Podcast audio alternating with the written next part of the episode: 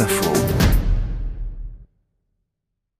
Quelle place pour les voitures, les vélos, les piétons dans nos villes? Car en ce moment, c'est la guerre sur l'espace public. Bonjour Cécile Maisonneuve. Bonjour. Dans ma ville demain, peut-on espérer un climat plus apaisé?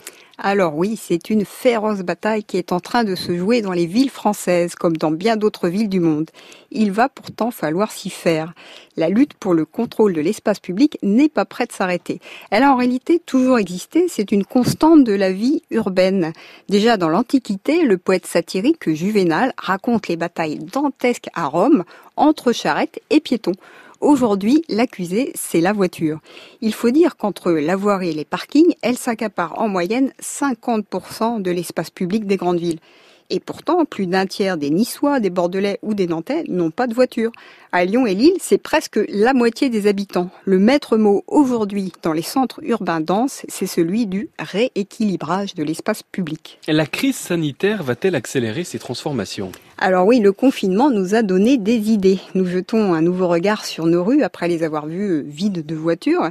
Et aujourd'hui, la distanciation physique oblige à mordre sur les places de parking, sur la voirie, tout simplement pour permettre aux piétons de circuler sur les trottoirs qui sont trop étroits. Sans parler évidemment de l'explosion des pistes cyclables qui compensent la désaffection vis-à-vis des transports publics.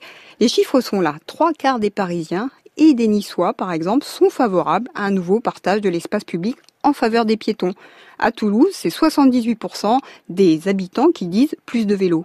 Alors s'il n'y a plus de voitures, ou presque, dans nos villes demain, ça veut dire qu'il n'y aura plus de tension autour de l'occupation de l'espace public. Alors, c'est pas si simple. Regardez ce qui se passe aujourd'hui dans toutes les villes du monde avec le déconfinement. Les voitures sortent grandes gagnantes de la crise. Quoi de plus protecteur en fait que l'habitacle d'une automobile? Et même à plus long terme, il n'est pas exclu que la crise que nous traversons se traduise par un mouvement de départ des grandes villes denses vers un habitat plus dispersé, vers la périphérie, c'est-à-dire vers un mode de vie encore centré sur la voiture. Dans la bataille pour la maîtrise de l'espace public, le drapeau blanc n'est donc pas pour aujourd'hui ni pour demain. Malheureusement. Cécile Maisonneuve, ma ville demain, c'est tout l'été sur France Info.